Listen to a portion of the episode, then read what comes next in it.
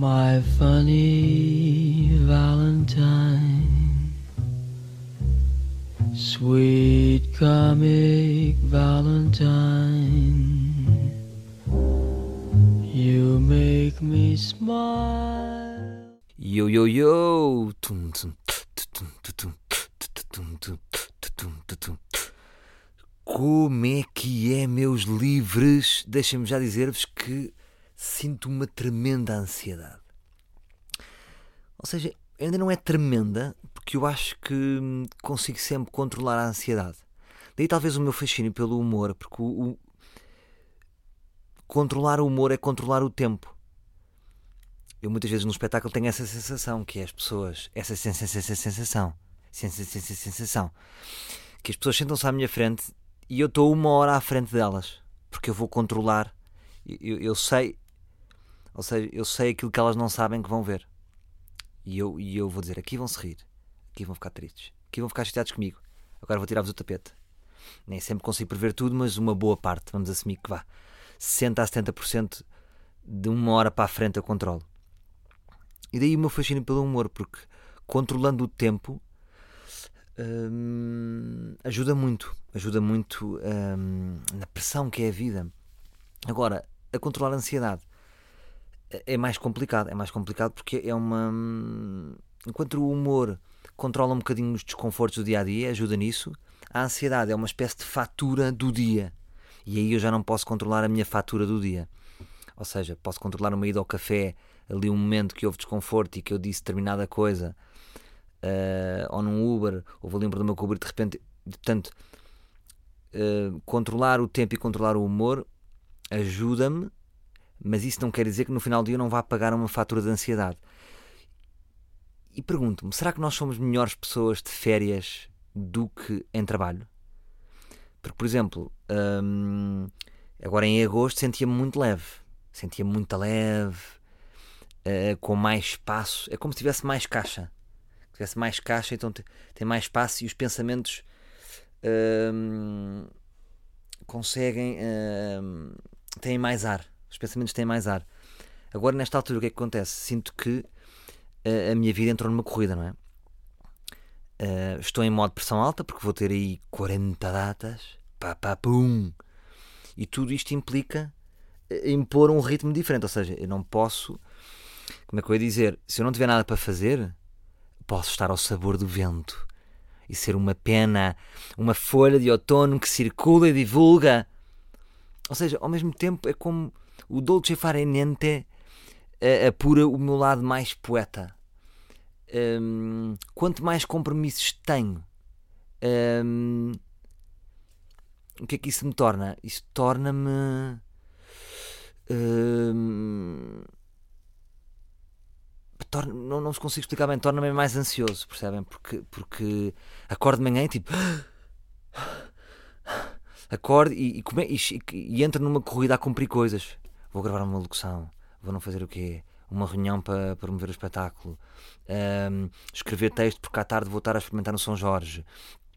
Ahm, ah, ver se vamos fazer determinada data ou não fazer determinada data. Ah, projetos que en- entretanto estão a cair e que eu não posso dizer, malta, desculpem lá, agora só em fevereiro, porque são coisas às vezes boas, às vezes são coisas más. A maior parte, às vezes, vem-me com ideias más que me fazem perder tempo, mas depois não posso ser demasiado arrogante a, a- a chutá-las para lá. É precisar um tratamento, não é?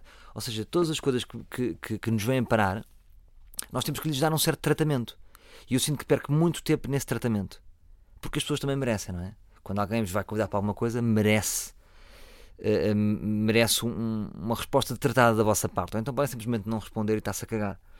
Também dá. Também dá.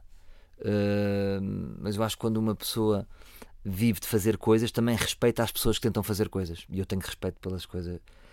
Tenho respeito pelas pessoas que fazem coisas, mas ao mesmo tempo, as pessoas que fazem coisas e estão-me a convidar para coisas, muitas vezes fazem-me perder tempo com coisas que eu não quero fazer. Bem, e como é que eu sou capaz de ter estado a falar 4 minutos em código? Eh, Mas vamos já aqui arrebitar isto. Malta, eu tenho que falar sobre isto, que é o que é, que- é que as mulheres fazem nas despedidas de solteiro delas? O que é que as mulheres fazem nas despedidas de solteiro delas? Porque assim, eu outro dia estava a fazer um espetáculo e levantei essa questão e, e há um frisson na sala. Há um frisson na sala porque ninguém vai quebrar. Mal eu comecei a falar de despedidas de solteiros de homens, os homens, Ih, olha aí, meu, olha aí, não te não contes. Agora, o que é que os homens fazem nas despedidas de solteiro? Já há uma leve sugestão, porque ao longo dos tempos houve vazamentos, não é? Ih, o Paulo vazou, o que é que nós tivemos a fazer?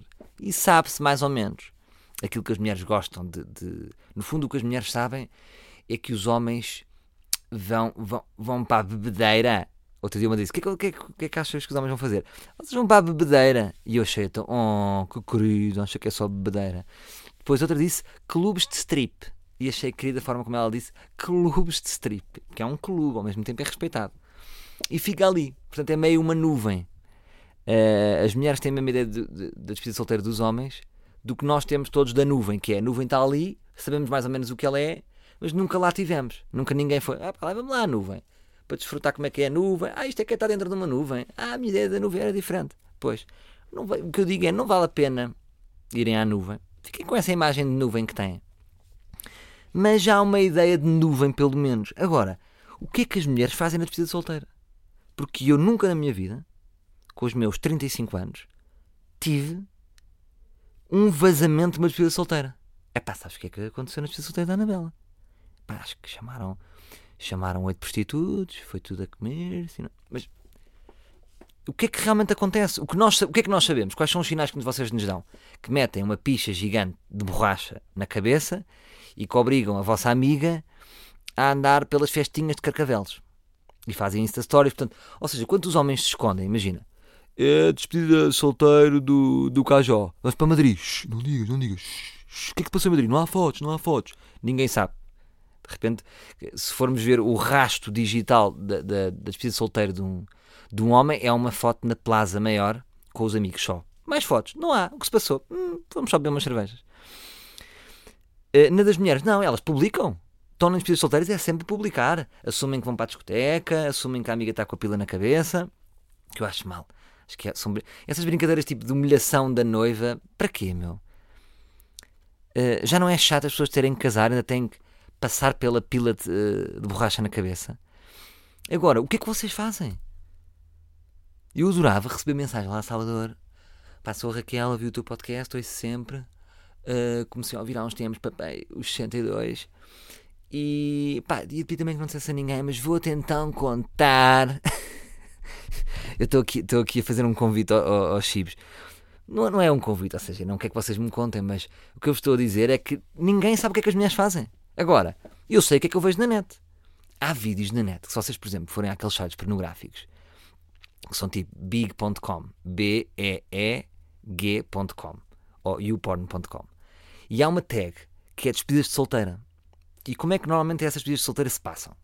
Portanto, eu não sei se eles inventaram aquilo só para aquilo ou se alguém realmente. Por exemplo, será que portugueses fizeram aquilo? Eu pergunto-me. Então, como é que são essas despedidas de solteira? É. Vê-se um homem com uma cabeça de urso. Estão a ver o urso da natura? De repente está um homem com, com uma cabeça de urso e depois está todo nu, não é? Ou com aquelas cuecas de stripper. E estão tipo 17 mulheres sentadas a bater palmas, a ouvir músicas tipo. Uh! Tipo, a ouvir-se som por trás, assim, umas bebidas e não sei o que, elas todas sentadas. É! E o gajo com a cabeça de urso vai passando vai passando com a pila nelas, uma pega, dá-me duas espadas, é, palmas, uh! depois há outra, é, outra intimida-se um bocadinho, só deu um beijinho, outra vai não sei o quê, depois há sempre a maluca, claro, que pega e resolve uh, esmagar aquele pênis que tem à borla, ou então que, que foi rachado por todas, e está tudo a bater palmas. E a minha pergunta é: será que eu tenho amigas? Ou, ou pergunto-me, será que as nossas mulheres podem andar numa vida solteira destas? de repente estão na, na despedida solteira da cabeça de urso. O que é que se passa nas despedidas de mulheres? Porque nunca houve um vazamento. Portanto, ai, as mulheres, uh, os homens são muito mais unidos. É pá, não sei. Porque nos homens há vazamentos, não é? Os homens, no fundo, são os palhaços, não é? Vão, vão, vão fazer paravalheiras. Uh, agora, o que é que se faz nas mulheres? Será que as mulheres são muito mais sofisticadas? E fazem coisas muito piores que os homens? Ou de facto não fazem nada, como nós todos queremos acreditar? E eu gostava muito de acreditar nisso. Agora pergunto, não é? É uma dúvida que eu tenho. Deixo no ar. Olha, malta, uh, epá, então não é que eu uma vez tentava fazer aqui o podcast com o Pedro Teixeira da Mota, fizemos uma parte no dele, uma parte no meu, E às tantas eu falei de uma história de, de, quando ia morrendo afogado na Praia Grande e depois nunca mais contei e voltei meio a receber uma mensagem. E tinha aqui esta nota para contar. Vou contar muito rapidamente. Então o que se passou foi, uh, os meus pais divorciaram-se, tinha mais ou menos eu 10 anos, um, e nesse ano passaram-se muitas coisas. Já tinha contado aqui a história do tiro no olho, e depois, um ano e meio à frente, ou o que é que foi, já não me lembro bem. Um, já estavam naquela fase em que os pais tão bem, não é? Então estava a minha mãe na praia e o meu pai também, mas em zonas separadas, não é? Uh, em tipo dois bar, é aqueles dois bares de distância, não é? Quando vocês estão divorciados e não querem ver uh, vocês mulher, é o quê? Dois bares, um bar é pouco, não é? Necessitamos dois bares de distância.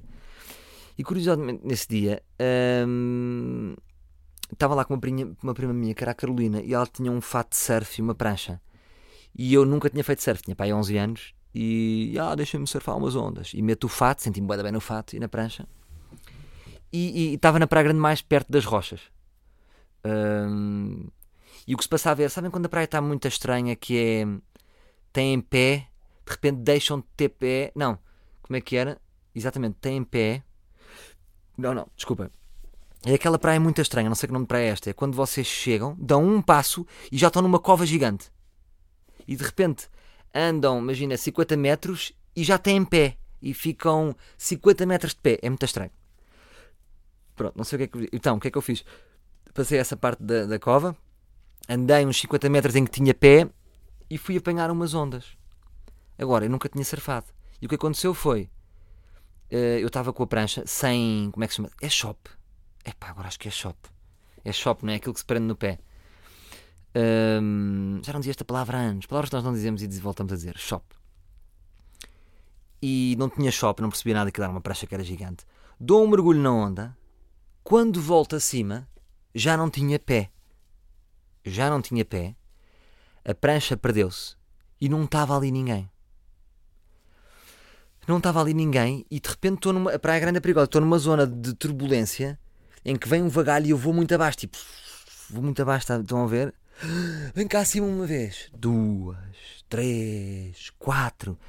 E lembro eh, de pensar que tragicamente pensei vou morrer aqui vou morrer aqui e, e, e, foi acho que foi a única vez na minha vida que eu gritei socorro socorro que é uma palavra demasiado correta não é quando eu tenho 11 anos era a palavra que eu achava tipo não há aqui uma palavra-chave é a palavra socorro porque é que eu não estava a dizer estou fodido vou morrer caralho porque era muito educado então dizia socorro Socorro. Estou a imaginar o meu com a minha vozinha aos 11 anos. Socorro. Agora, os meus dois pais na praia. Tudo na boa. E ninguém me estava a ver. E eu estava a olhar para as pessoas na praia. E estavam pessoas, tipo na beira-mar, a jogar raquetes. E ninguém me estava a ver que eu estou afogado. Ninguém. Ninguém me estava a ver. Estava a me sentir invisível. Socorro. Socorro. E depois o que, é que era mais estranho? Eu estava perto das rochas, mas uh, para a minha direita uh, havia pessoas que estavam a mergulhar nas ondas mais ou menos paralelamente a mim, só que eu não conseguia chegar lá. Percebe? É como no meu lado havia um fosso, mas se eu andasse sempre, se eu conseguisse nadar sempre em frente, eu safava, mas não conseguia, era impossível. O mar estava muito revolto. Imagina, quatro vezes, eu já pensava que ia morrer, aí para o fundo do mar, e mesmo para o fundo do mar, estão a ver?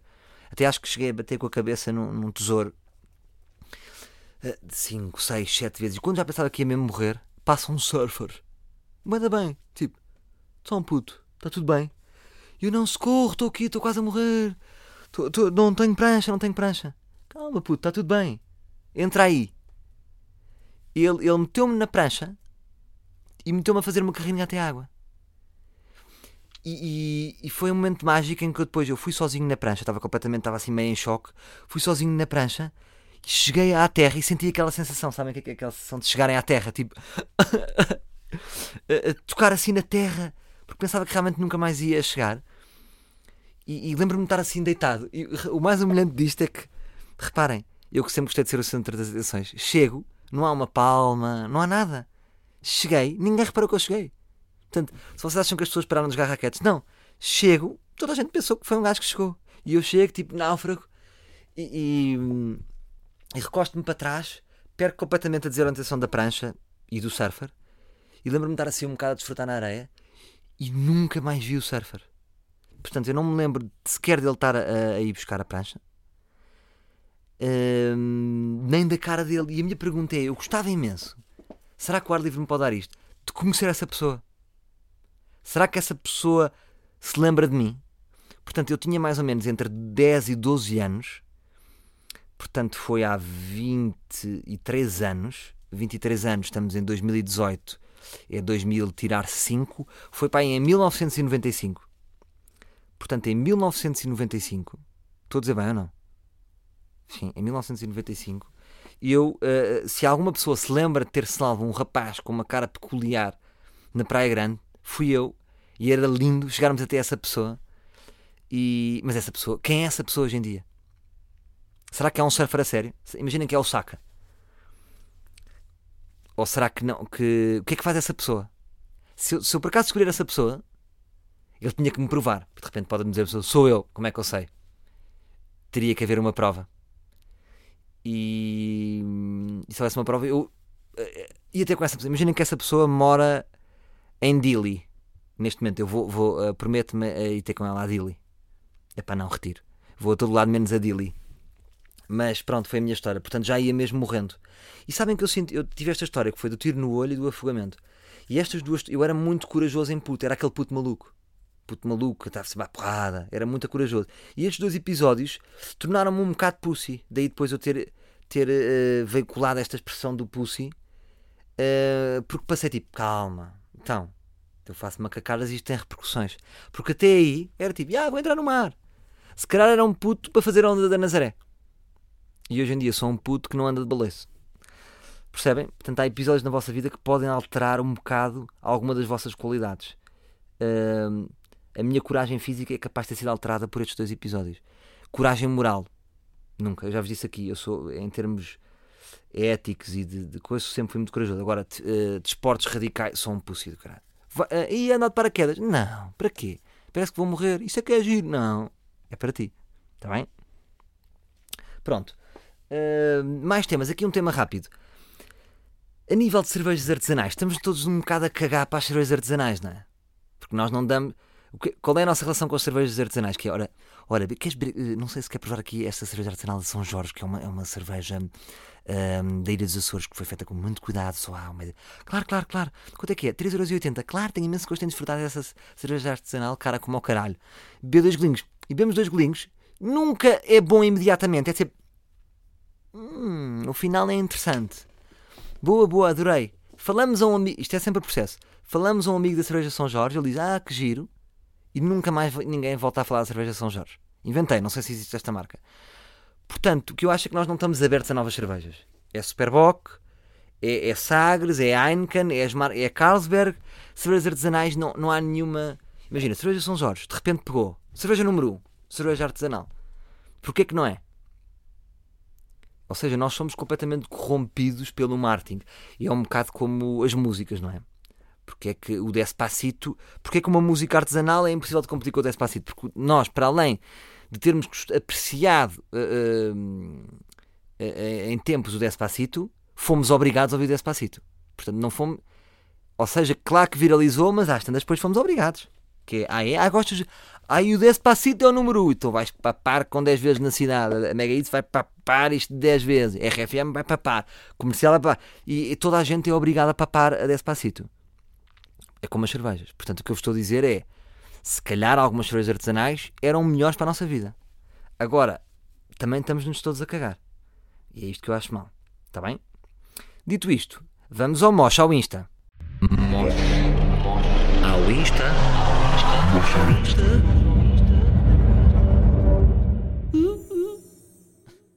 Malta, Mosh ao Insta desta semana. Um... Primeiro dar aqui um props para os primos. Sabem quem são os primos?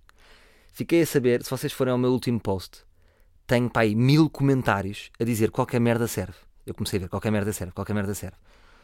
Ou, ou 30 comentário vi logo, hum, temos aqui um contra-mosh. Então são os putos youtubers que dão pelo nome dos primos, pá, que são os gajos que eu não sei se eles são meio do norte, mas havia ali um sotaque. E os gajos, uh, eu estava a ouvir o podcast deles e, e o YouTube, e depois mand, alguém me mandou o link a dizer foi aqui. E eles basicamente fizeram um contramocha. A ideia deles foi: epá, isto era giro a fazer também ao Salvador. Então, então começaram a dizer aos, aos, subscritores deles, do canal deles, os primos, bora lá uh, escrever qualquer coisa. O que, é, pode ser, ora, qualquer merda serve, qualquer merda serve. Então escreveram mil comentários. E eu acho quase que eles conseguiram mais comentários do que, do que o nosso mocho Insta que é poderoso. Portanto, o que é que acontece? E depois eu, eu até fiz um comment a dizer: quem faz a bomba atómica não pode levar, não, tem que estar à espera de tudo. Não é? Vocês sabem que quem fez a bomba atómica era com boa intenção, não era? Que, era, que havia uma boa intenção sempre nas coisas. Agora posso levá-la de volta. Agora é assim, agora vamos estar sempre a fazer isto. Claro que não. Portanto, os primos foram os primeiros, está uh, feito. Tem ali a estrelinha Michelin de terem sido os primeiros a, a, a fazerem o contramós. Curti. Agora, a bomba atómica é aqui do patrão. Portanto, vamos perseguir aqui a nossa, a nossa, a nossa bomba atómica. E nunca se esqueçam, quando eu disse isto é, a intenção é sempre boa. Eu curti isto nos primos, que foi com boa vibe. O nosso objetivo aqui nunca é ir ofender uh, é uma bomba do bem. Portanto, brincar, humor, nunca, nunca aproveitar isto para mandar para dizer a uma pessoa que é estúpida. Não faz sentido. Se bem que não vamos fechar esta janela, não é? Porque também pode para o bem do mundo, pode ser que isto aconteça. Pronto. Então, mostram isto desta semana. Malta, abram os vossos Instagrams e escrevam Polícia Municipal de Gaia. O que é que acontece? Estes cavalheiros mandaram-me uma mensagem a dizer pelos selos de volta. A dizer, antes de mais, Muitos parabéns pelo, pelo conteúdo da sua página de Instagram. Por favor, siga-nos de volta. O que é que estamos aqui a falar, malta? A polícia, a bófia, a Babilónia mandou-me um mail para eu seguir no Instagram. Eu acho que eles já fizeram a mais pessoas do meu estilo. Portanto, pessoas uh, públicas. O que é que temos ali? Temos uma polícia que quer a fama. Portanto, temos ali uma polícia municipal que quer a fama. Agora, estive lá a ver a página dele e rimo é com a polícia municipal, porque imagina, o último post deles é acompanhamento de abate de árvores, que é muito o que a polícia municipal faz, não é? Uh, há aqui um gatinho em apuros, então vamos chamar a polícia municipal. Portanto, a polícia municipal não, nunca é a polícia má, é a polícia sempre boa, é o fixe, não é? É, é o que. É pá, ele atirou um canteiro, ele, ele, ele, partiu o canteiro do vizinho. Não se vai chamar a PSP, não é? Vai se chamar. É, portanto, são, é um bocadinho a polícia das pequenas coisas. Mas as pequenas coisas são muito importantes. Portanto, eu, eu achei esta atitude tão engraçada da parte deles uh, que ao mesmo tempo eles querem. O que é que eles querem? Querem ser estrelas, querem ter, querem ter eh, followers, querem ter seguidores. Portanto, vamos lhes dar isso. Porque, porque não? Sempre acompanhamos ali a vida da Polícia Municipal de Gaia, que é um conselho que todos apreciamos. E agora, se eles querem ser estrelas, eles deviam ter feedback como uma estrela. Portanto, vocês sabem quando eu ponho os meus cartazes de stand-up e vocês, para quando Leiria? E Évora, não vens? Eu estou aí a Madeira, Salvador. Então é isso. Eu estou a imaginar de repente a Polícia Municipal como uma banda e gostava de sentir também, é bom para vermos de onde é que são os livros, que vocês fossem lá comentar a dizer só isto. Portanto, não se esqueçam das regras, é sempre deixá-las à Nora, nunca dizendo. Uh, e será, agora é isto. Será que a Polícia Municipal vai, não vai, uh, vai ser como a Prozis e não vai descobrir? É pá, ficava-lhes mal. Porque a Polícia Municipal tem que investigar pequenos casos. E eles têm que descobrir. E era giro que eles descobrissem isto. Como é que eles vão descobrir? É pá, por favor, não se xidem. Portanto, vamos lá todos e dizer só isto. Para quando Leiria? Digam as vossas cidades mesmo reais. Se forem de Lisboa, sejam mais específicos. Uh, que é para não haver várias Lisboas ou vários Portos. Sejam específicos de onde é que vocês são e Aveiro, digam para quando? Tipo, tipo Polícia Municipal, acompanha o vosso trabalho, curti o EC, aquele acompanhamento do abate da árvore, pá, para quando? Para quando uma presença vossa aqui no meu Conselho da Guarda? Ou aqui nesta aldeia, em Casais de Marmeleira, que fica perto de Alenquer. Estão a ver, malta? Uh, portanto, cidades e aldeias, sintam a vossa cena, ok? Conto convosco para este Mocho Insta. Vamos então prosseguir. Uh, já que estamos a falar de polícia, pá, estou farto de multas, caralho! Falta Foda-se! E depois eu não gosto da maneira como eu recebo a multa, que, é, que é, é meio chibinho. Parece que a polícia são meio chibinhos. Que é, foi visto, dia recebi agora, no dia 4 de abril, no eixo norte-sul, que eu vi, estava lá e tenho testemunhas, a passar a 120 numa zona que só te dá para 60. Pá, eu acho que os sinais estão mal. Porque para uma pessoa como eu, que sou, que sou distraído. Eu tenho que estar sempre a olhar para os sinais, meu. De repente não me faz sentido estar a baixar do 100 para os 60. Devia haver, sempre que houvesse um radar, devia haver uma coisa, pá, devia haver uma, uma, uma cabeça de vaca gigante. Não é? Durante o período de radar, devia sempre haver 5 em 5 metros uma cabeça de vaca gigante. E, e alguém a gritar: cabeça de vaca, cabeça de vaca, cabeça de vaca. Pá, porque senão eu distrai-me. Senão tenho que estar sempre a acelerar, a desacelerar. Porra! E os carros, para que é que o carro dá 180? Pá, façam-me um, carro, façam um kart a 70. Epá, chego mais devagar, mas não tenho multas. Porque ao final do ano, o que é que eu pago? Mil euros de multas. Eu ando a pagar à bófia por ano mil euros. Imaginem que cada português dá mil euros por ano à bófia. Vá, 500. Sabem quanto é que é? Ah, pois, agora tenho que fazer as contas. Estão a ver? Façam agora vocês as contas.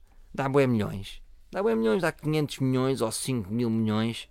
Dá bué milhões. E a bófia não recebe nada. Isso é que é triste, não é? Pelo menos deviam receber uma comissão, 10%. Ah, já. Sabes o, sabes o, o Cabo Ruivo? Pá, o Cabo Ruivo uh, este ano fez em comissões, fez 30 mil euros. Está ali no Oeste Norte. Ah, tem o melhor radar. Também tem o melhor radar. Por exemplo, o Fonseca está em, em, em tiros, ninguém passa lá. Só aviões e não há radares para aviões. Malta, não acham que a nível de tamanho de logos estamos a ir um bocado longe demais? Não acham que exageramos um bocadinho no tamanho do cavalo da Ralph Lauren? Não, não é estúpido o cavalo da Ralph Lauren? Que é aquele? É, é gigante. Eu gostava de fazer um vídeo que era. Sempre, parecia um daqueles papalvos que tem um cavalo da Ralph Lauren que vai da, da maminha até a, a, à costela, que é, é mesmo assim o tamanho do cavalo. Imagina, vinha um desses gajos com um, um desses polos brancos ou aquelas camisas brancas com esse cavalo gigante e alguém gritava: Vem o cavalo lançado! E toda a gente se baixava, tipo, imagina, uma espécie de flash mob. E era o gajo ficava, assim o gajo do cavalo ficava meio papado. Curtia fazer este vídeo viral. Acham que ia viralizar? Será que eu já disse isto aqui? Tu não me digas que eu já estou a repetir ideias. Ou é nova esta ideia? Não sei. Não sei, mas deixo no ar. Malta, vamos então passar para o novo momento. O novo momento não. Por acaso vamos terminar com o novo momento. Vamos passar para mais um momento do Ele Reagiu.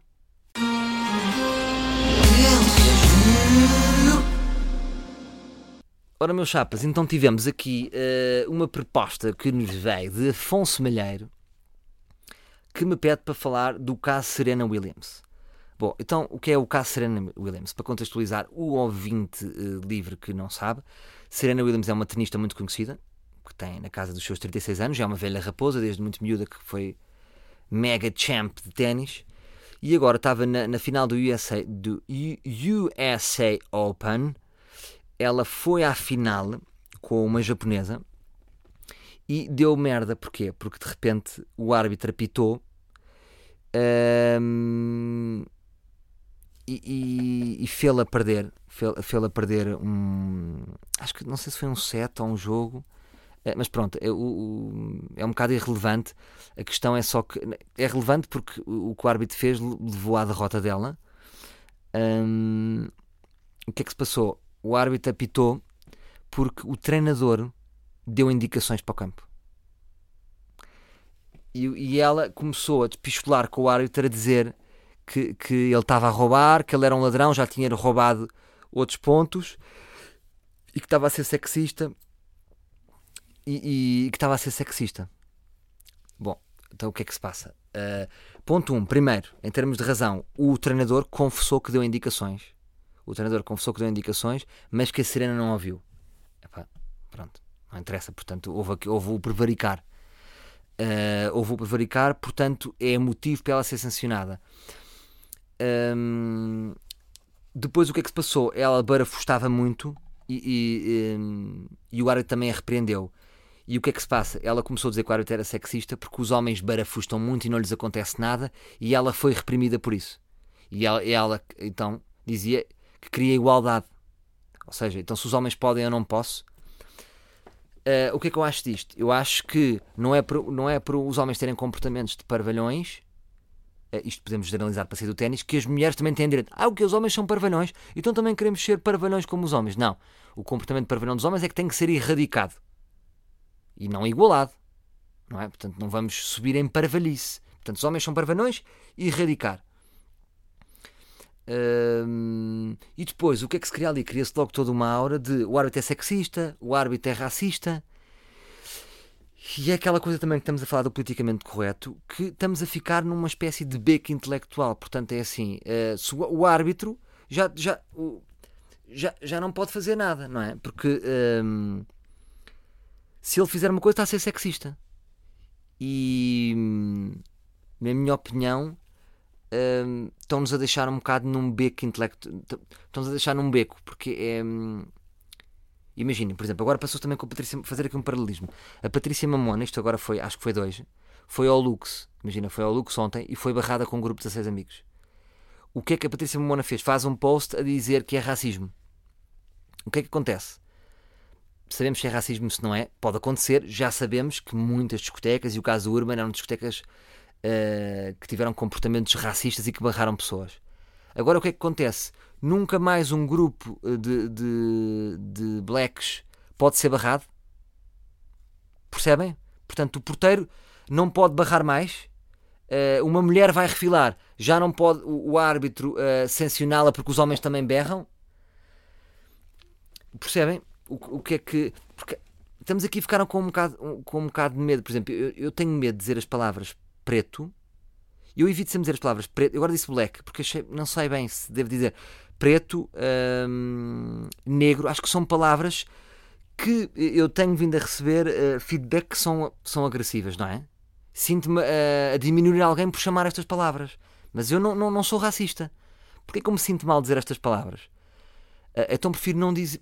Não sei explicar. É quase como não sei bem o nome de uma pessoa, então não sei o que dizer, tenho medo que ela leve a mal. Por exemplo, imagina, vou a um restaurante, está um black. Será que eu devo me coibir de reclamações? Porque vão pensar que eu estou a ser racista? Percebem? E, e é complicada esta questão. Portanto, a Serena Williams foi muito acusada. Acho que ela levou. hum, normalmente, quando há estas histórias, imagina, Nelson Évora foi ao Urban Beach. Eu acho que toda a gente ficou do lado do Nelson Évora porque percebeu claramente que tinha sido uma situação racista. Percebeu-se ali. Portanto, no caso da Serena Williams, ela levou, levou, hum, levou com as pessoas porque as pessoas acharam que ela foi só parva. Estava a ser parva como um homem.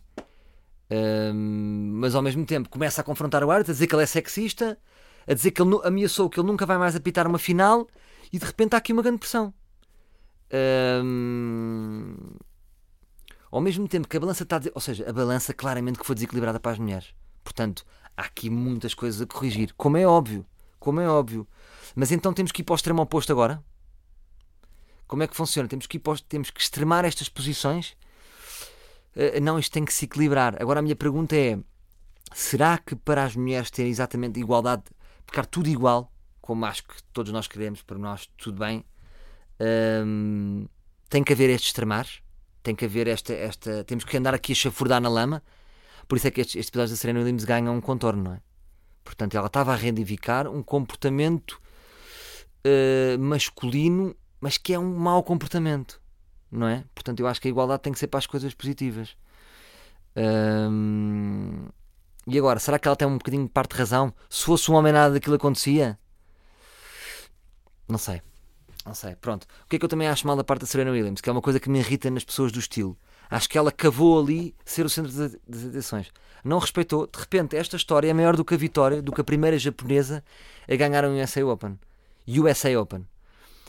E de repente viram ela, e depois ela foi, quando, quando ganhou a taça e não sei o quê, começou a chorar, a dizer: Eu sei que vocês não queriam esta vitória, porque a maior parte das pessoas depois estava pela Serena Williams. E, então a história da Serena Williams tornou-se maior do que a vitória da primeira japonesa a ganhar aquela etapa de, de ténis. Portanto, em termos de colega, também parece que tem ali um bocado mal em perder. Não é? Será que foi só mal em perder e de repente usou-se da, desta, desta nova arma que é o sexismo? Qualquer coisa. Sexista, racista. Pá, e nós ficamos logo ali num beco. Hum, portanto, acho que este foi um dos casos em que- que é um sinal para o mundo, como quem diz assim, então, se os homens também têm levado tanto na cabeça, os homens também têm- sabem como é que tem sido, não é? Os homens temos sempre a levar na cabeça. Os homens agora, nos últimos, temos estado sempre a ser diminuídos e se calhar muitas vezes com razão. Agora, se as mulheres cada vez mais estão a lutar pela igualdade do género, e bem, vão também levar na cabeça como os homens, então. Não é? E acho que a Serena Williams levou na cabeça como um homem. Uh, portanto, terá valido a pena para ela? Não sei. Não sei o que é que vocês acham disso. Ahm, mas eu senti isso, senti isso e acho que é um diálogo interessante porque eu realmente não sei, agora não é em termos de, sec- de sexismo, mas em termos de, de racismo, pá, não sei, não sei como é, que- como é que eu devo dizer, não é? Porque ao mesmo tempo isto do preto e do negro é estranho também porque eu nunca digo, olha, tenho um amigo que é branco, também é um bocado estranho da nossa parte estar sempre a, a ter que dizer a cor. Isto revela aqui um preconceito gigante, não é? Porque é que eu tenho que dizer, olha, fui a um café, pá, chateei-me com o gajo que era black. Já, também estou a achar isso estranho. Porque é que eu tenho que referir a cor dele? Isto é um preconceito gigantesco. Portanto, se calhar não faz sentido estar. É erradicar a cor das descrições da pessoa. Se calhar. Proponho isso. Porque não é relevante. Porque se- se, eu- agora fosse um restaurante. Olha, imaginem, quando eu contei aquela história do, do rapaz das caldas, lembram-se da, da rainha? Daquele picanço que nós tivemos lá com eu e o Fernando Pissarra, que era o road manager. Eh, Eu nunca referi a cor dele. Não foi relevante. Se fosse um black, eu teria referido. Estranho, não é? Se, se calhar podia ter um prioridade porque estava a fazer e sabia que estava a ser ouvido e ia ocultar a cor. Se tivesse com um amigo, ahm, já iria dizer a cor. Portanto, há aqui muito preconceito da nossa parte. Foi um bocado como eu disse também. ah, agora estou sempre a referir a outros podcasts que eu fiz. Noutros episódios, lembram-se quando eu estava ahm, num podcast, às tantas estava a gravar e fui e estavam a fazer ahm, barulhos. Ia dizer brasulhos, que era mostrar brasileiros com um barulhos. Brasulhos, estavam a fazer brasulhos. E eu a brincar disse assim: Foga só, é brasileiros, ao caralho, estão aqui a fazer ba- barulho. E depois disse: Quando nós nos chateamos, somos racistas, não é? Imagina, se eu agora for assaltado na rua e, e, e forem quatro brasileiros, eu venho, venho, venho, vou chegar e vou dizer assim: Foda-se, fui assaltado na rua, quatro brasileiros do caralho. Portanto, a primeira coisa que eu tenho para diminuir quem me assaltou é a raça. E há aqui um preconceito gigante da nossa parte.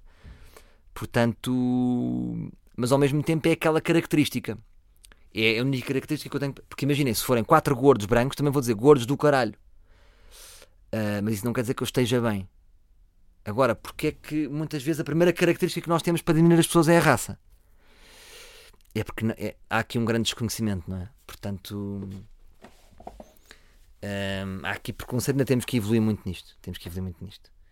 E, mas olha, pronto, deixo-vos com esta. De repente eu acho que hum, calhar devíamos ter o exercício de erradicar a, a, a cor ou a raça da, da- da pessoa. hum, devíamos erradicar porque, pode- porque é irrelevante. É irrelevante, na minha opinião. Acho que estou a chegar a esta conclusão. Bom, malta, eh, estamos aqui a chegar à reta final. Uh, dar aqui um grande abraço a todos os inscritos no workshop da Clara Boia, que vai passar no dia 13 e 14 de outubro. Já fechei, uh, é bom no ar livre eu fazer desafios e nós. É isso que eu gosto aqui no ar livre. Faço desafios e as coisas fecham-se muito rápido. Sinto sempre que posso contar com vocês. É- é- temos aqui realmente um, um grande exército do 300, que por mais que cresça, será sempre um exército do 300, pela união que nós demonstramos. Portanto, o que é que eu pedi aqui? Malta, vamos fechar com duas miúdas. Já temos duas miúdas, portanto vão ser seis rapazes e duas miúdas. Curiosamente, duas Martas. Salvador Martinha, no seu workshop, tem duas Martinhas. Hum, portanto, temos também malta em lista de espera. Eu já, já tive o cuidado de responder a quase todos que estão em lista de espera. Se alguém cair, sim. Peço às pessoas que estejam confirmadas que se é para me desconfirmar, eu já avisei a todos a data que não me, confi- não me desconfirmem em cima, porque de repente há pessoas que, estão, que querem participar e não podem. Vão ser dois dias, sábado e domingo, da parte da manhã e da parte da tarde. Vai haver um almoço, vou tratar de tudo, mas queria-vos pedir ajuda. Que é, portanto, à partida eu vou oferecer, está tudo bem. Agora, será que existe algum livre no Porto que tenha um restaurante e queira entrar nesta iniciativa? Porque não, de repente é tudo livres.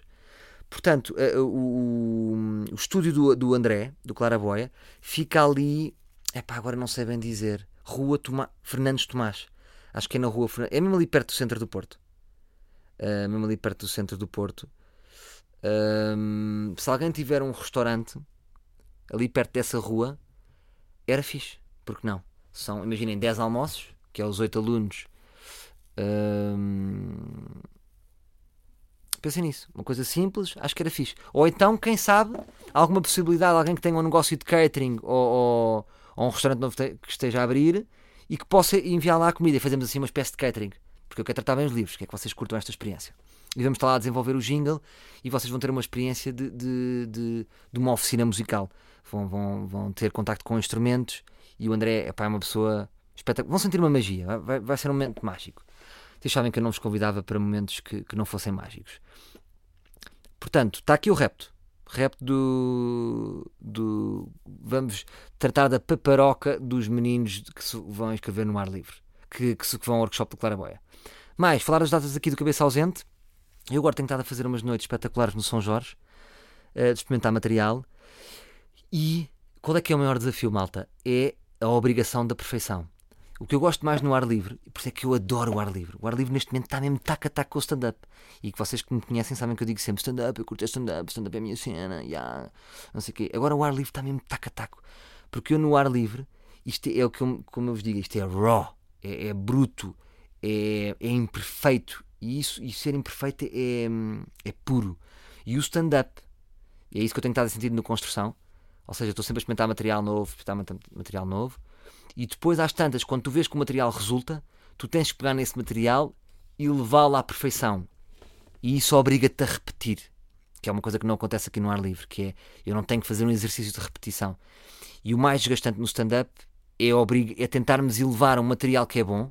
Imaginem coisas que vocês gostam aqui que eu digo e que tem boa da piada e que, que vocês acham que tem boa da piada, só que saiu-me.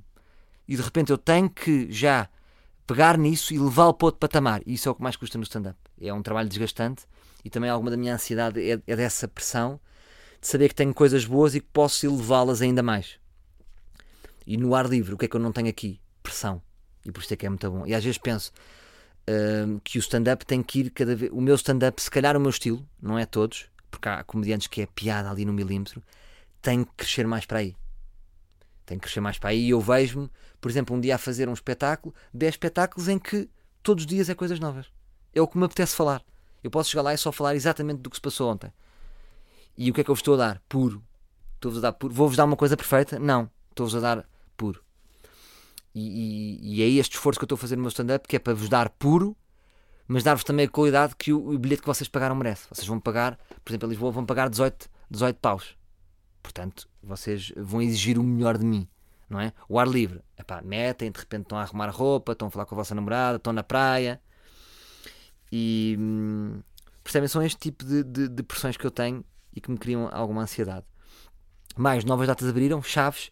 Chaves, vamos fazer uma coisa gira, que vai ser espetáculo mais jantar. Que eu nunca faço, mas achei gira em Chaves fazer. Nunca fui a Chaves, havia esta possibilidade, porque não? Portanto, malta de Chaves, já sabem, Uh, passem nas minhas datas no Instagram ou na minha capa de Facebook. Yeah, a capa de Facebook, no fundo, é o cartão do stand-up comedian. E está lá tudo. E Castelo Branco também vou, ou Cine Teatro Avenida, portanto, estamos sempre a abrir novas datas. Agora, para terminar o nosso ar livre de hoje, que, que na minha opinião está a ser bastante bombado, está a bombar bué o ar livre de hoje. Estou a pensar em incluir em o terceiro momento. Portanto, já temos o Mosh ao Insta, já temos o Ele Reagiu e quero passar a terminar com outro momento, que é um momento que se vai chamar Chapada Cultural. Primeiro repto, que era um jingle, precisa de um jingle. Uh, de um jingle daqueles leves, curtos. Uh, houve dois rapazes que mandaram jingles de outra vez. Não é bem jingle, é um separador. Jingle é o que nós vamos fazer, é o que os, os alunos da, da aula do André vão fazer e vão desenvolver. Uh, portanto, vai ser uma coisa mais aprimorada. São aqueles separadores do Mosh Insta que nos fez o Sam, um, que fez os dois, fez o Mosh Insta, ele reagiu. Uh, quer outro, houve um rapaz que eu curti muito que fez um, um, uma cena que depois já não foi a tempo. Putz, se me estás a ouvir, tenta agora atacar desta e faz-me um pós-chapada cultural. O que é o chapada cultural? Até era agir assim um som de chapada. Pá! Chapada cultural. E. Chapada. Chapada, chapada cultural. Que é terminar sempre um ar livre com arte. Arte de quem? Arte dos livres. Arte dos livros, ou vamos aproveitar o final do ar livre para propagar coisas com qualidade. Portanto, se vocês têm uma banda, uma banda fixe, acham que tem um bom som, pá, e agora peço-vos isto. Se é uma banda a gozar e vocês tipo, não, estou na faculdade e às sextas fazemos isto, então não mandem. Eu curti a malta que, que leva mesmo isto a sério, que, que quer fazer arte. Se tem um projeto que vocês achem que, é, que gostavam mesmo que fosse para a frente e que é a vossa cena, mandem para mim e passamos a terminar com isso. Imagina, seja uma música, imagina que é um gajo de Poetry Slam, passamos um beat de Poetry Slam, é um stand-up comedian, passamos um beat stand-up dele, qualquer coisa que for arte. Passamos a terminar uh, o ar livre com arte, arte vossa. Está bem? Agora, não fiquem fedidos comigo. Imaginem que me mandem boé da gajo e eu não coisa. Pá, respeitem a minha cena, é o que eu achar que é fixe vou pôr. Está bem? E, e é uma coisa que eu digo. Foi como o André do Claraboy, ele mandou-me vi: pá, não, este gajo está a ser. Este gajo está a ser. Este gajo é um, um real artist. Portanto, real artists que me estão a ouvir, mandem-me para terminar. Não, não preciso terminar. Ok, já, já, ia, ia fazer o resumo. Para que fazer o resumo? Está bem? Livros, curti bué. Uh, eu acho que me sinto bem quando eu partilho alguma verdade. Porque às vezes posso ter aqui estados de espírito.